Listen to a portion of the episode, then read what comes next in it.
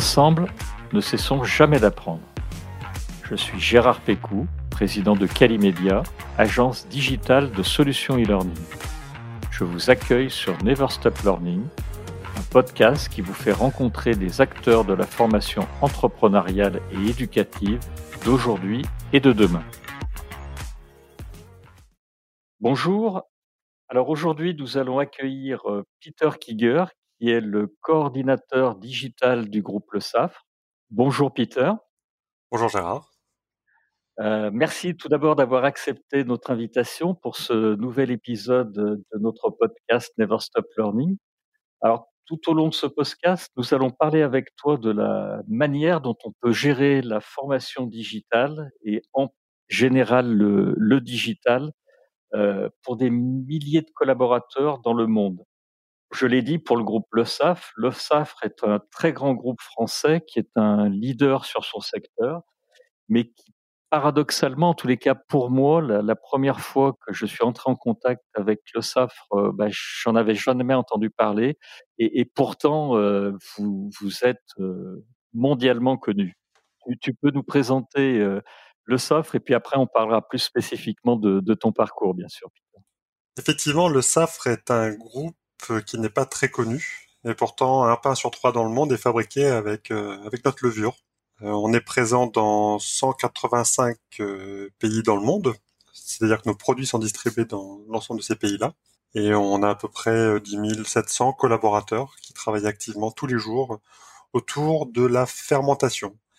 Notre métier historique, c'est la levure pour le pain, hein, on vient de l'évoquer, mais on, au final, on a, acquis une véritable expertise autour du principe de fermentation, ce qui nous permet également de proposer des produits en nutrition et en santé euh, humaine ou animale, par exemple.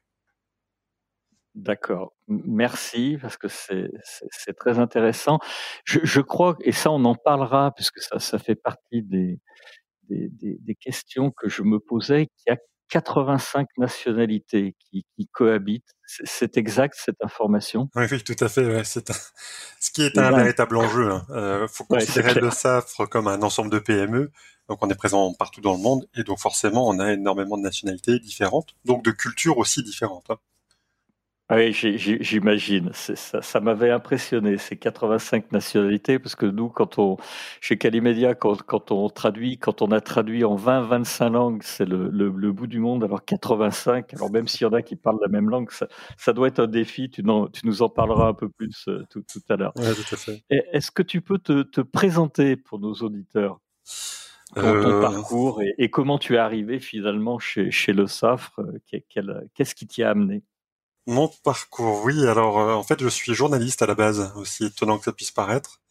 Et j'ai rapidement évolué euh, vers la fin des années 90 dans les sphères de la communication et notamment en m'appuyant sur le web. Euh, donc dès le départ, en fait, le web a fait partie de, de mon univers. Donc maintenant, on parle de digital, bien sûr. donc voilà, donc depuis, plus de 20 ans, j'associe communication, marketing à tous ces outils Euh, j'ai été également euh, directeur des ressources humaines d'un groupe euh, il y a quelques années. Et finalement, j'ai retrouvé un peu mes, premiers amours au sein du groupe AFNOR il y a un peu plus de dix ans maintenant, en tant que responsable éditorial et digital. C'est toujours associé. Et puis il y a quelques années, j'ai décidé de rejoindre le groupe Le Safre, donc il y a cinq ans j'ai toujours travaillé dans le monde du, du, service et là je travaille pour la première fois pour un groupe industriel et c'était réellement quelque chose que j'avais envie de faire. J'étais d'ailleurs assez surpris par euh, l'offre euh, de poste qui, qui, était quand même assez originale dans un, dans un contexte industriel. Et donc voilà, le challenge m'a plu et, et je regarde vraiment pas. C'est un tous les jours, c'est une, véritable découverte. En plus, le SAFRE, c'est euh, voilà, j'ai travaillé pendant un peu plus de quatre ans euh, au sein d'une business unit dédiée à la panification, donc dédiée euh, aux solutions euh, pour le pain. Et le pain a cette dimension tellement culturelle, tellement intime finalement, que ça, donne du sens finalement à, ce que nous faisons. D'ailleurs, le, motto de l'ESAF, c'est entre, entreprendre ensemble pour mieux nourrir et protéger la planète. Et, clairement, c'est quelque chose qui est vraiment ancré au, sein de chaque collaborateur. c'est ce que nous faisons au quotidien. Il y a, vraiment cette dimension, cette vision qui est très très pertinente et qui est, réelle en plus. Et, je crois que euh, tu, quelque chose qui est, qui est important pour toi, c'est que tu as fait tes études de journaliste, il me semble, euh, en Angleterre, et, que tu es parfaitement bilingue. Ce qui, ce qui, dans un groupe où il y a 85 euh, nationalités, doit être un sérieux avantage. Oui, effectivement. Alors, je suis petit et grand breton. D'accord. c'est joliment dit. mon, père est, joliment dit. mon père est belge et breton et ma mère est anglaise. Donc, effectivement, je baigne dans l'interculturalité depuis, depuis longtemps. Euh, chez, le SAF, ça doit aider.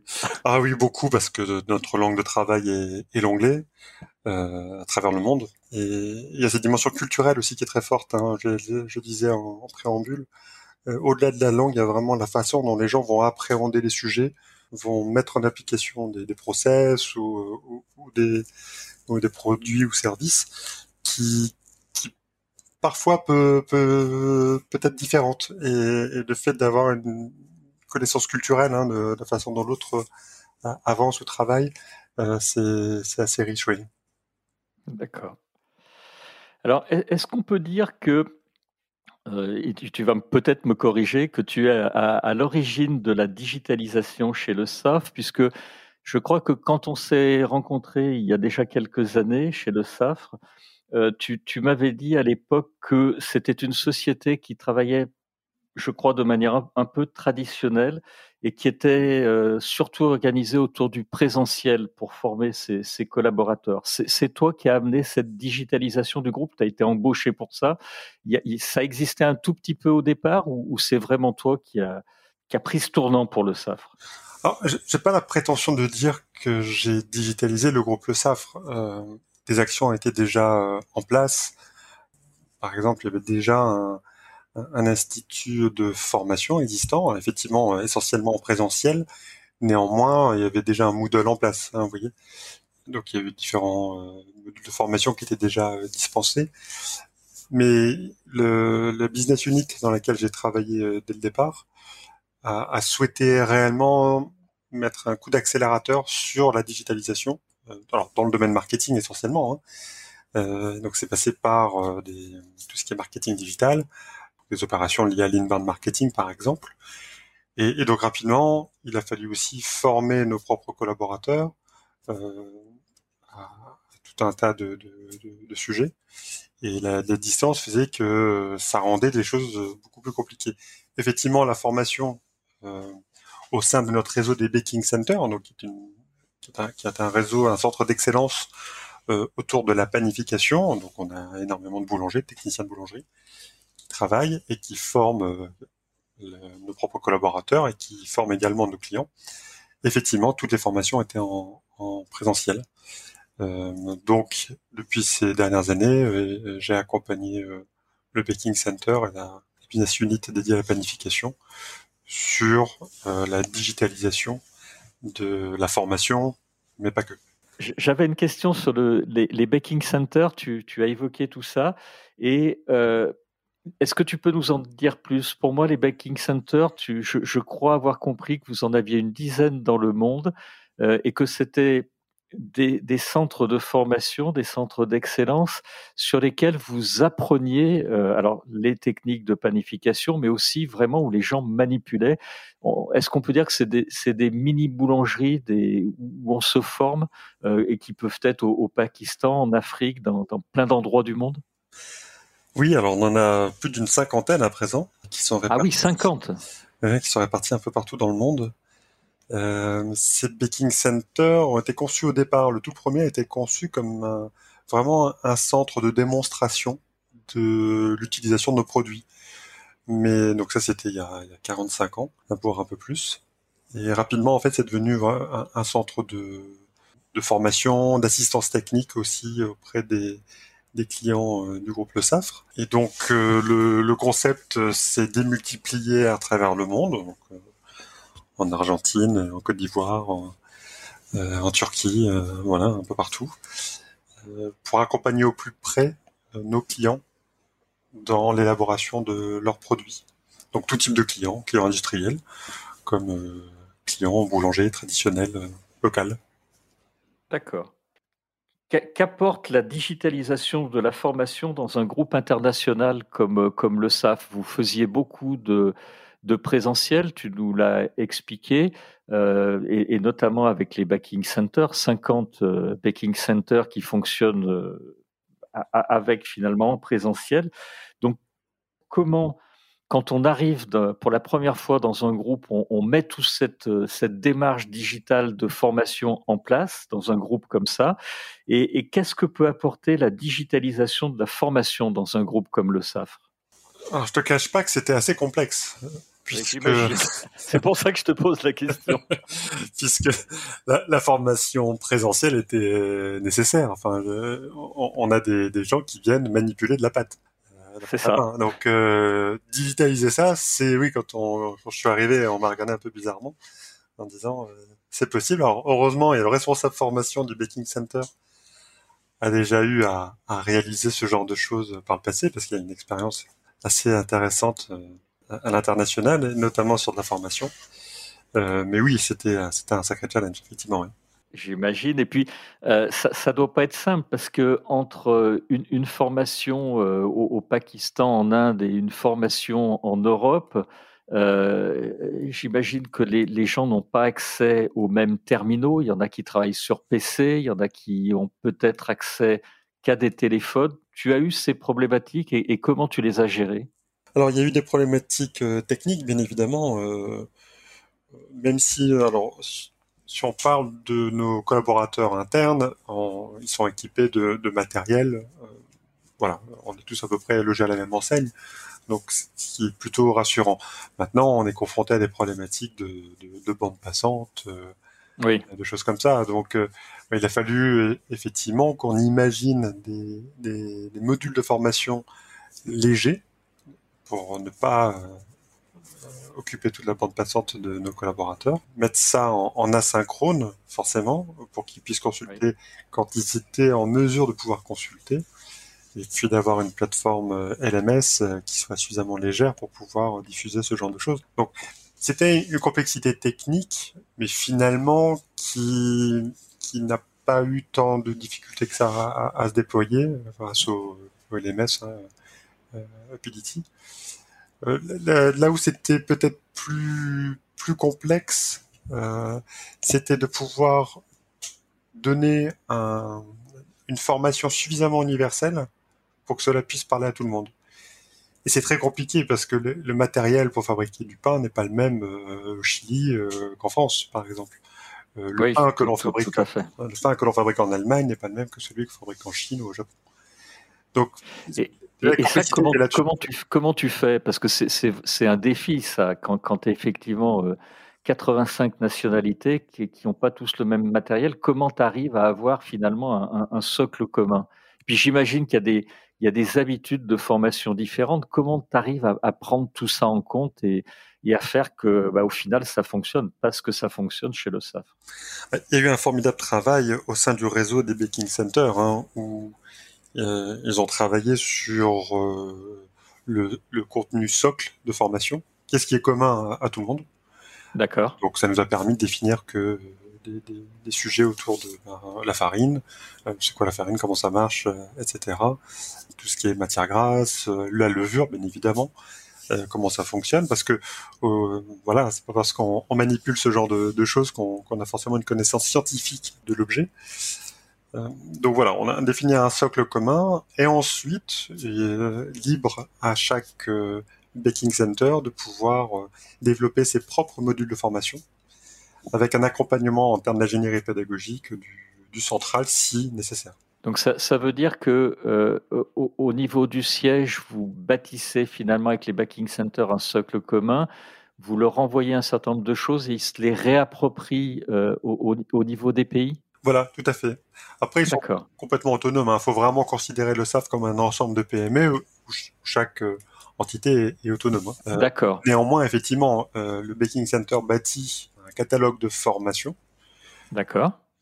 Voilà, donc les, les, les, gens peuvent suivre ces formations-là, donc en, en, présentiel essentiellement, et aussi maintenant en, distanciel. Euh, ensuite, en, en, région, ils peuvent adapter le contenu et le faire à leur propre propre sauce. C'est le cas pour la Chine par exemple, hein, avec la, la difficulté euh, linguistique et aussi la typologie du pain n'est pas la même. Donc ils réadaptent localement leur, les, formations qu'on peut proposer. Donc on, on bâtit des canevas qu'ensuite eux peuvent soit prendre en l'état, soit adapter. Alors c'était une de mes questions parce que je me suis toujours demandé comment vous arriviez finalement à gérer euh, les, problématiques linguistiques. Et, finalement, les problématiques linguistiques, vous les avez réglées parce que les, c'est ce que tu expliques, ces PME, PMI finalement sont, euh, font ce travail-là. C'est repris en région. C'est repris en région. Alors effectivement, nous, on, essaie de travailler aussi sur euh, nos, modules de formation en, plusieurs langues. les langues les plus, oui, bien sûr. les plus courantes, hein, anglais, français et espagnol au sein de notre, notre réseau. Ensuite, on peut intégrer d'autres langues. Hein. On a fait des formations en turc, par exemple. Mandarin simplifié? Mandarin simplifié, non, ça, je pense qu'on n'a jamais fait. Non, on, en fait, quelques-unes chez Calimedia en mandarin simplifié, ce qui n'est pas forcément simple. C'est pour ça que je te pose la question, c'est une, vraie remarque. Oui, alors la difficulté de la traduction, aussi, alors surtout sur un métier aussi technique que le nôtre, euh, vient aussi du fait qu'on ne traduit pas un terme de la façon la plus littérale qui soit. C'est qu'il y, a des, voilà, il y a des usages euh, termes linguistiques euh, qui, si c'est pas maîtrisé par le métier, personne ne peut le savoir.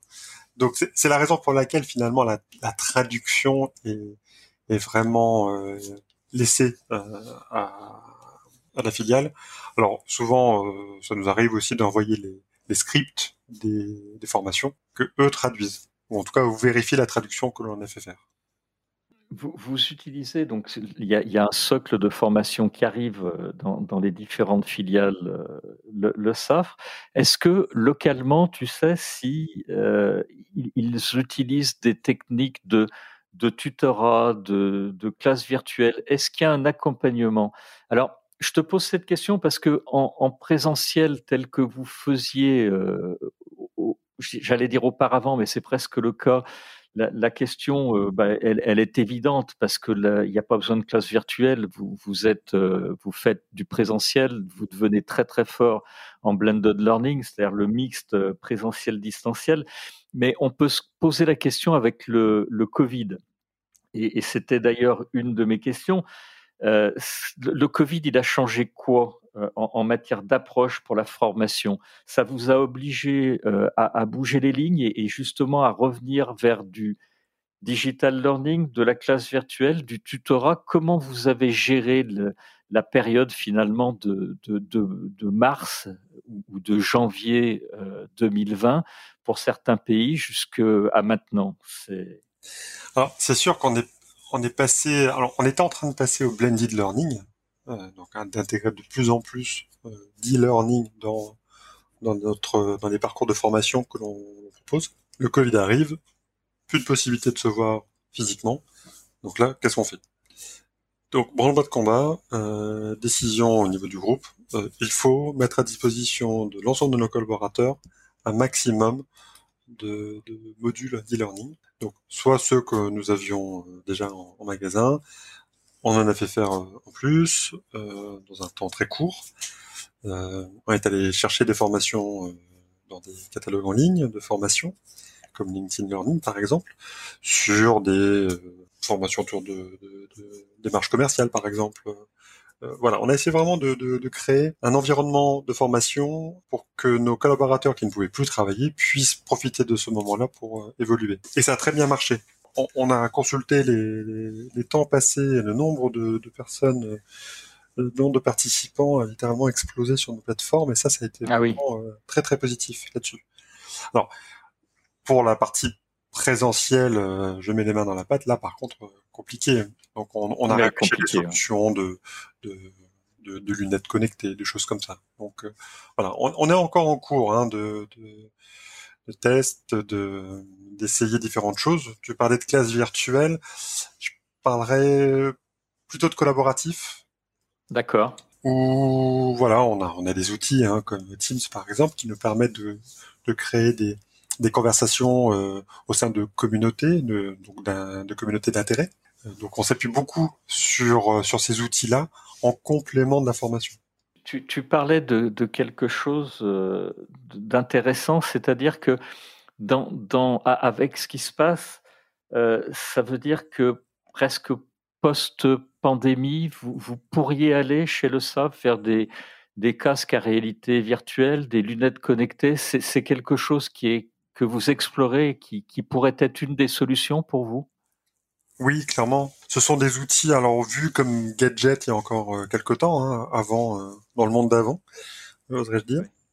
Le monde d'avant, oui.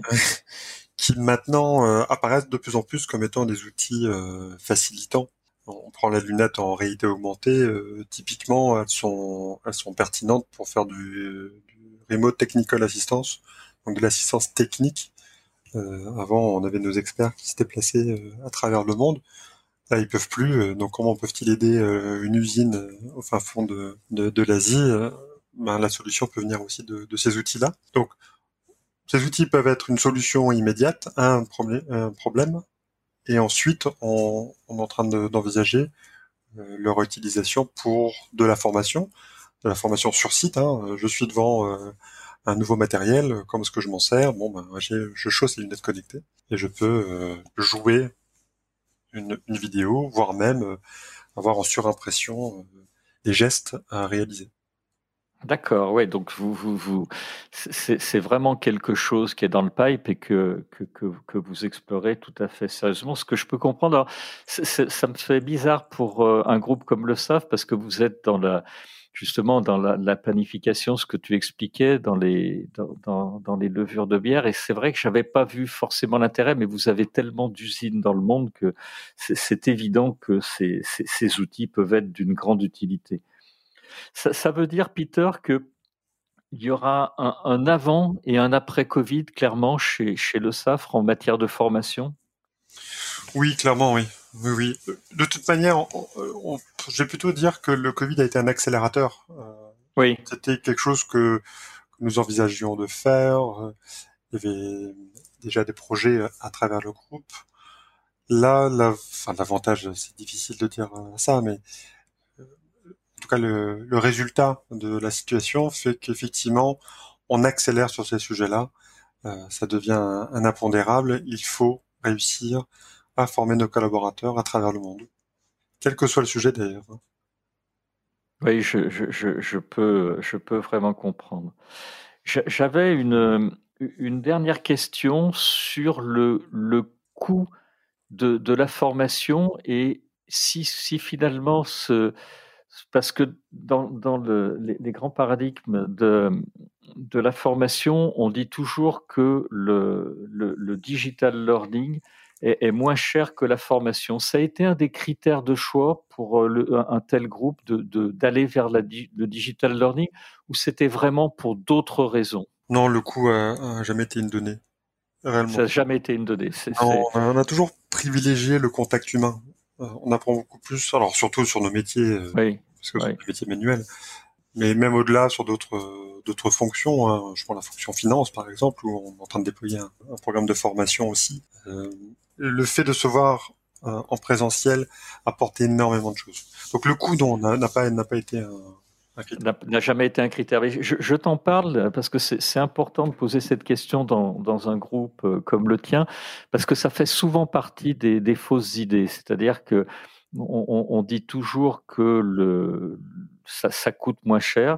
Euh, sauf que bah, il faut euh, souvent équiper en micro-ordinateur, il faut euh, euh, créer les, les, contenus, embaucher des, des, des personnes. Donc, mis bout à bout, c'est quelquefois un avantage, mais ça dépend d'où on part. J'ajouterais même à, à, ton propos le fait qu'on on dédie du temps de nos collaborateurs oui. à, à, conceptualiser les modules de formation et donc à les réaliser. Et c'est pas du tout le même temps qu'ils pourraient accorder à faire de la formation en présentiel. C'est là la complexité finalement. On a vraiment l'impression, euh, quand on prend le sujet euh, au début, en se disant bon bah voilà, j'ai des PowerPoint où euh, il suffit que je filme euh, mes mains, mes gestes pour que en faire un module de formation. On est très très loin de ça. Au final, quand, oui. on, quand on attaque l'ingénierie pédagogique autour de la formation, on se rend compte que la façon d'apprendre à distance n'a rien à voir avec la façon dont on apprend en présentiel. Donc ça repose complètement la question de euh, comment je fais passer un message, comment je m'assure que les gens ont bien compris euh, euh, les, messages que j'essaie de faire passer, comment j'évalue aussi tout ça à la fin. Toutes ces questions-là, tous ces sujets-là prennent un temps très très important. Donc créer un module de formation, oui, c'est chronophage, c'est un coût, c'est un investissement. Il faut vraiment considérer comme un investissement. Et c'est, voilà, c'est pas quelque chose qu'on fait comme ça sur le coin de table. Hein. Oui, je, suis, je, partage vraiment tout ce que tu dis. Est-ce que tu considères aujourd'hui qu'avec euh, tout ce que vous avez mis en place euh, avec ton équipe chez le SAFRE, la, qualité de la formation s'est améliorée?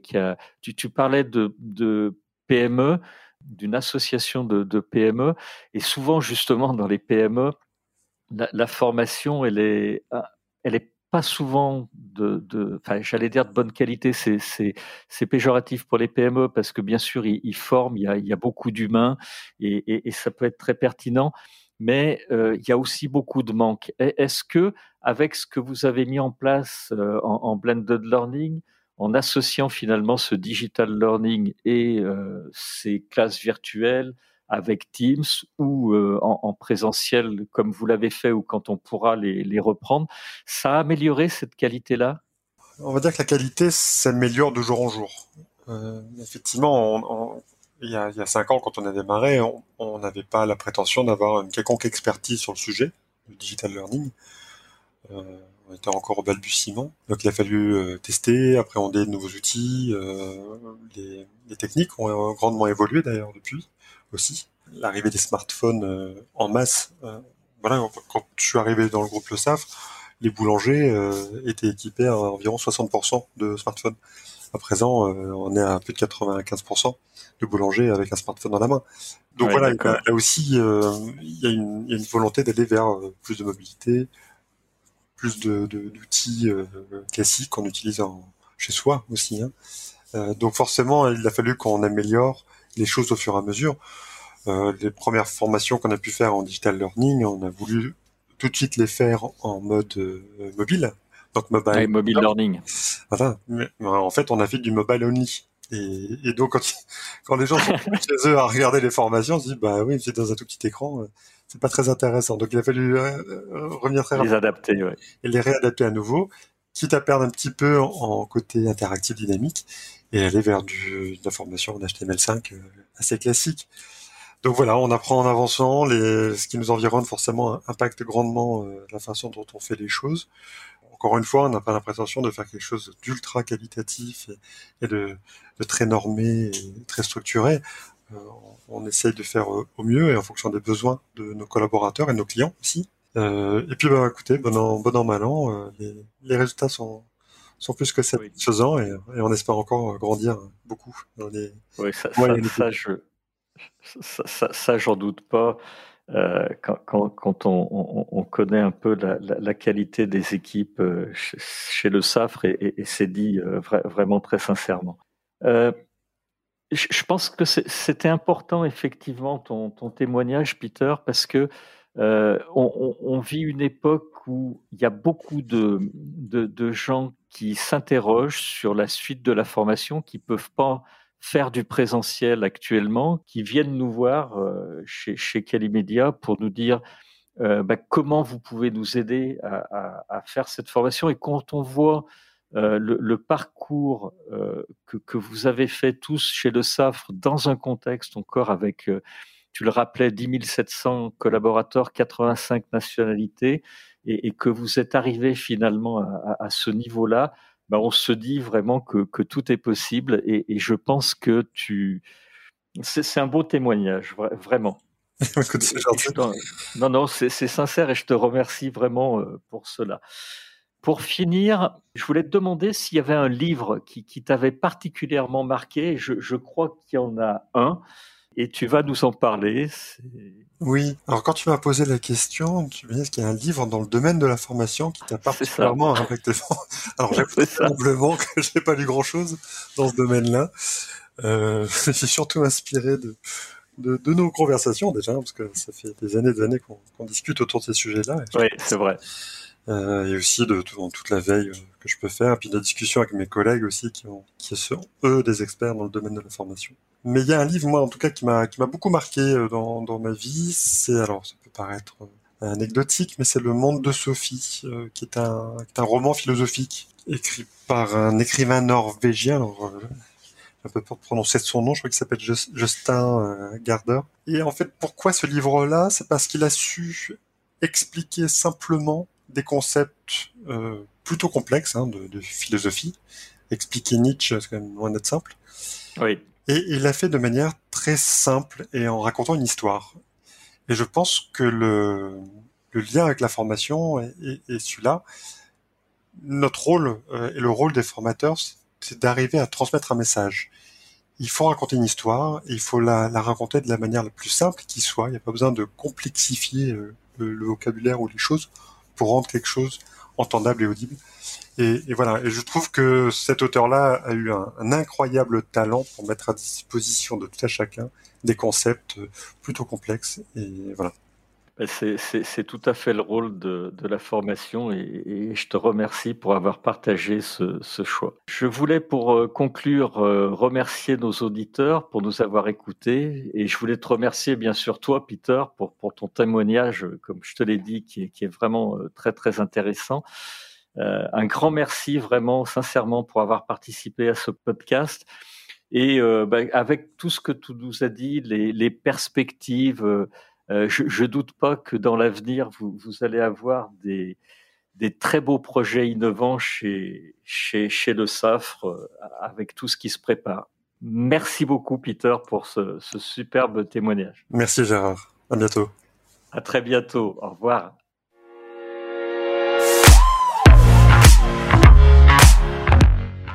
Vous êtes arrivé à la fin de cet épisode. Je vous remercie pour votre écoute attentive. Si l'épisode vous a plu, partagez-le auprès de votre entourage et donnez-lui une bonne note suivie d'un commentaire sympathique pour nous aider à grimper dans les classements. Je suis Gérard Pécou, président de Calimedia. Si vous cherchez une solution e-learning, rendez-vous sur calimedia.fr. Notre équipe vous accompagnera avec un très grand plaisir. Nous nous retrouverons dans le prochain épisode de Never Stop Learning pour qu'ensemble, nous ne cessions jamais d'apprendre.